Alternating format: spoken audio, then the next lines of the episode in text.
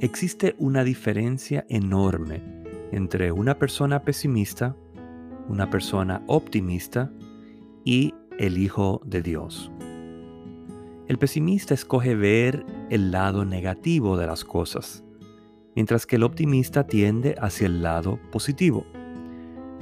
Por su lado, el Hijo de Dios primero escoge ver las cosas desde la perspectiva de su Padre, antes de evaluar si es positivo o negativo. La ventaja de este punto de vista es que contamos con el que tiene toda la información para que le dé sentido a nuestros asuntos.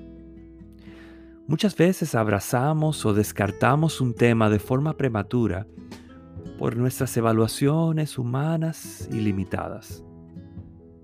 La sabiduría que viene de Dios es mucho mejor y podemos contar con ella por la relación que ya tenemos con Él.